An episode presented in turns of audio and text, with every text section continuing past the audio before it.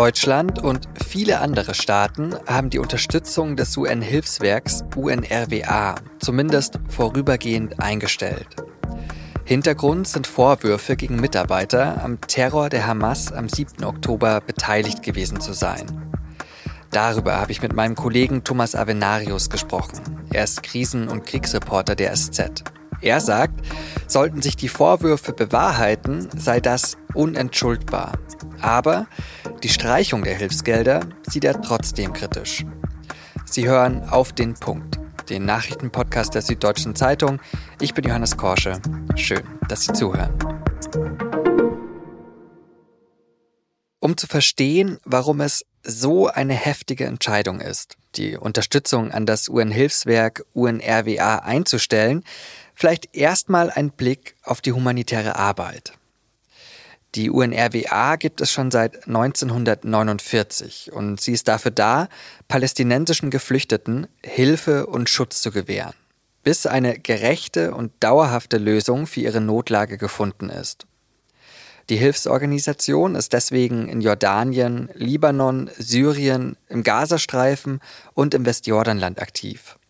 Sie kümmert sich dort unter anderem um die gesundheitliche Versorgung und die Verteilung von Lebensmitteln.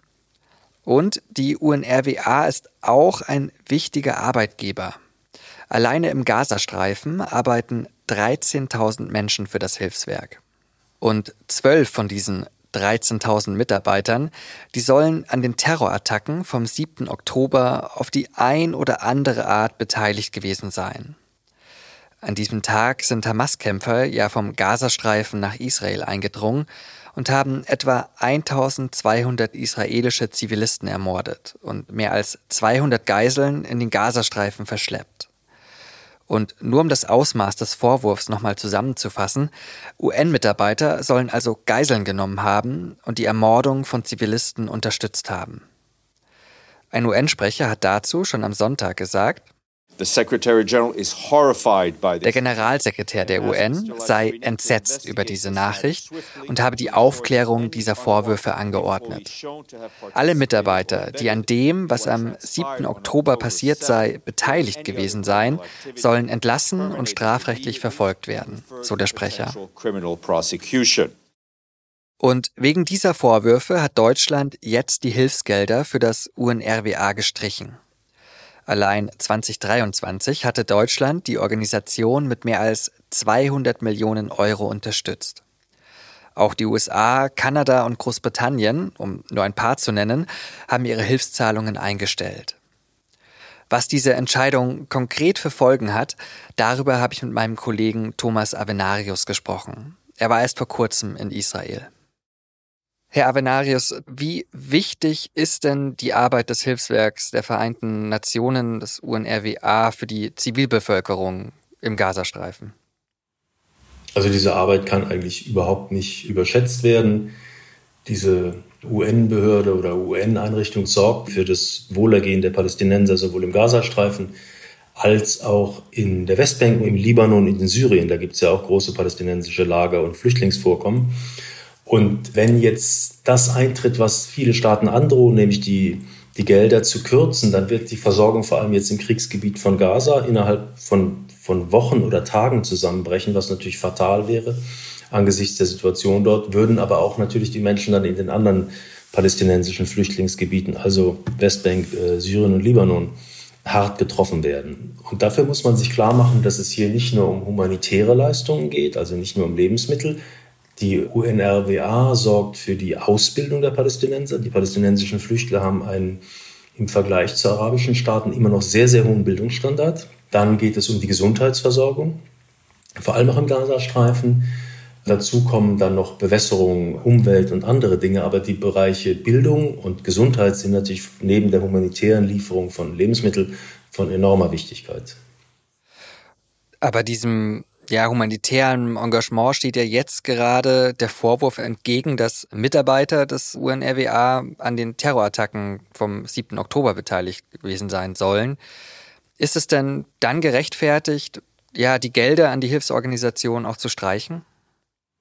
Also das ist natürlich ein Vorwurf von einer ganz, ganz erheblichen Tragweite. Das ist auch nicht zu, zu tolerieren von Israel. Da kann man die Israelis sehr gut verstehen. Und die Israelis haben schon über viele Jahre immer wieder Kritik geäußert. Es scheint auch bewiesen zu sein durch die israelischen Geheimdienste. Ich selber kann es natürlich nicht beurteilen, weil ich die Unterlagen nicht gesehen habe, dass sich UNRWA-Mitarbeiter an den Attacken und an den Grausamkeiten gegen die Israelis im Süden beteiligt haben. Aber wir müssen es natürlich in die Verhältnismäßigkeit setzen. Es geht offenbar um zwölf Personen. Die UNWA hat aber 13.000 Mitarbeiter. Das heißt, sie müssen das schon in Verhältnis setzen und müssen sich auch klar machen, dass der Gazastreifen natürlich von der Hamas komplett beherrscht wurde und damit auch alle Institutionen in den 20 Jahren der Hamas-Macht durchsetzt worden sind. Warum sollte das bei der UNRWA anders gewesen sein? Das entschuldigt in keinster Weise die Verbrechen. Unter diesen zwölf Mitarbeitern sollen Personen sein, die an Kidnappings teilgenommen haben, die selber mit nach Israel eingedrungen sind bei dem Angriff. Es sollen Leute sein, die die Leiche eines israelischen Soldaten mitgenommen haben, um damit wieder etwas zu erpressen. Alles absolut unentschuldbar aber man muss es in der Verhältnismäßigkeit sehen. Welche Rolle hat denn das UNRWA für die Palästinenser? Also jenseits der praktischen Hilfe, über die wir ja gesprochen haben, hat es eine sehr theoretische, politisch enorm wichtige Bedeutung. Die Legitimation des Offenhaltens der Flüchtlingsfrage erfolgt über das UNRWA. Diese Leute haben Anspruch alle auf Hilfe, theoretisch auf Rückkehr und auf Betreuung, Schulausbildung und so weiter. Wenn Sie jetzt die UNRWA komplett in Frage stellen, wegen dieser unentschuldbaren Vorfälle, dann entziehen Sie der ganzen Palästinenserfrage die Grundlage. Sie delegitimieren das Anliegen, dass die Palästinenser fair behandelt werden wollen. Und wir sprechen von sieben Millionen Menschen. Man kann jetzt lange streiten, ob das von der UN garantierte Rückkehrrecht der Palästinenser nach Israel heute in überhaupt irgendeiner Form realistisch, geschweige denn für Israel zu akzeptieren wäre. Aber die, die Tatsache, dass man eine Lösung finden muss, am besten durch einen eigenen palästinensischen Staat, die ist unbestreitbar. Und wenn man jetzt die UNWA komplett demontiert wegen dieser Vorgänge, dann wird auch das gesamte Anliegen der Palästinenser demontiert. Und das darf auf keinen Fall passieren aus meiner Sicht, sondern das Anliegen der Palästinenser muss geschützt werden und das geht nur, wenn es diese Institution gibt. Also da steckt viel mehr dahinter als nur die reine Frage danach, ob Hilfsgelder gezahlt werden oder nicht. Ich will noch kurz über Ihre Reise sprechen. Sie waren gerade ja erst im Norden Israels. Der wird ja von der Hisbollah heftig mit Raketen beschossen. Was ist das für ein Landstrich und leben da überhaupt noch Menschen? Der Norden Israels ist dünn besiedelt, dient vor allem der Landwirtschaft. Da gibt es einzelne Kibbuzim und Ortschaften wo die Leute entweder Obstplantagen oder Viehzucht betreiben. Und diese Leute arbeiten und leben direkt an der Grenze in kleinen Ortschaften. Das heißt, sie sind extrem gefährdet. Deswegen hat Israel schon in den, in den allerersten Kriegstagen einen größten Teil der Bevölkerung evakuiert. Also ich glaube, es sind 80.000 interne Vertriebene in Israel.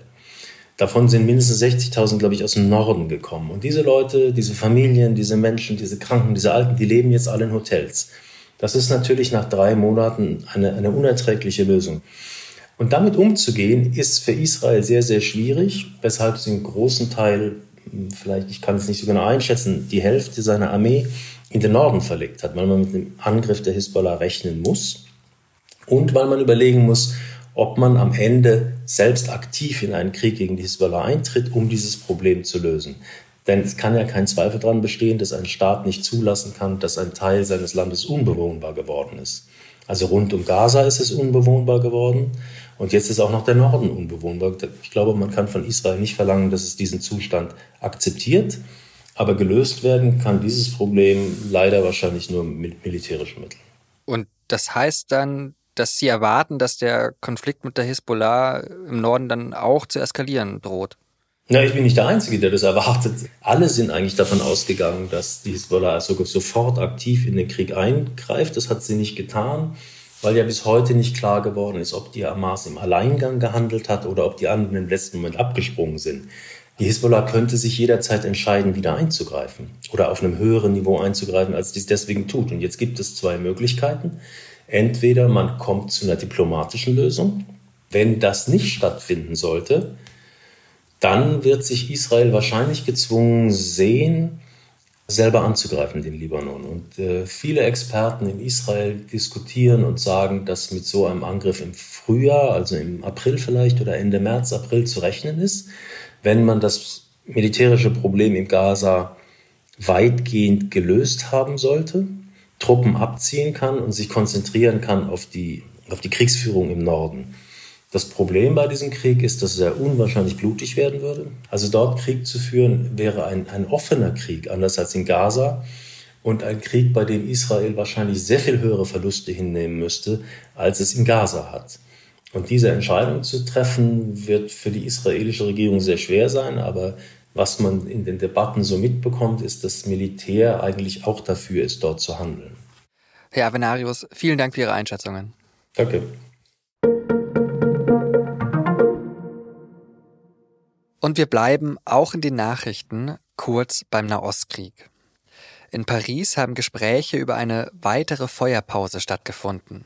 Laut Medienberichten geht es da um einen zweimonatigen Waffenstillstand, für den im Gegenzug die Hamas alle noch verbliebenen Geiseln freilassen soll. Noch immer befinden sich mehr als 100 Menschen in der Gewalt der Hamas. Die israelische Regierung hat die Gespräche als, Zitat, konstruktiv beschrieben. Die Verhandlungen, bei denen Vertreter Israels, Ägyptens, Katars und der CIA-Chef teilgenommen haben sollen, sollen noch in dieser Woche weitergeführt werden. Bei einem Drohnenangriff in Jordanien sind am Samstagabend drei US-Soldaten getötet worden. Das hat US-Präsident Joe Biden mitgeteilt. Demnach seien bei dem Angriff in der Nähe der syrischen Grenze auch Dutzende weitere Soldaten verletzt worden. Die USA machen, Zitat, radikale von Iran unterstützte militante Gruppen für den Anschlag verantwortlich. Biden hat angekündigt, alle Verantwortlichen zur Rechenschaft zu ziehen. Die USA hat mehrere tausend Soldaten in Jordanien stationiert, die den Kampf gegen die Terrormiliz Islamischer Staat unterstützen sollen.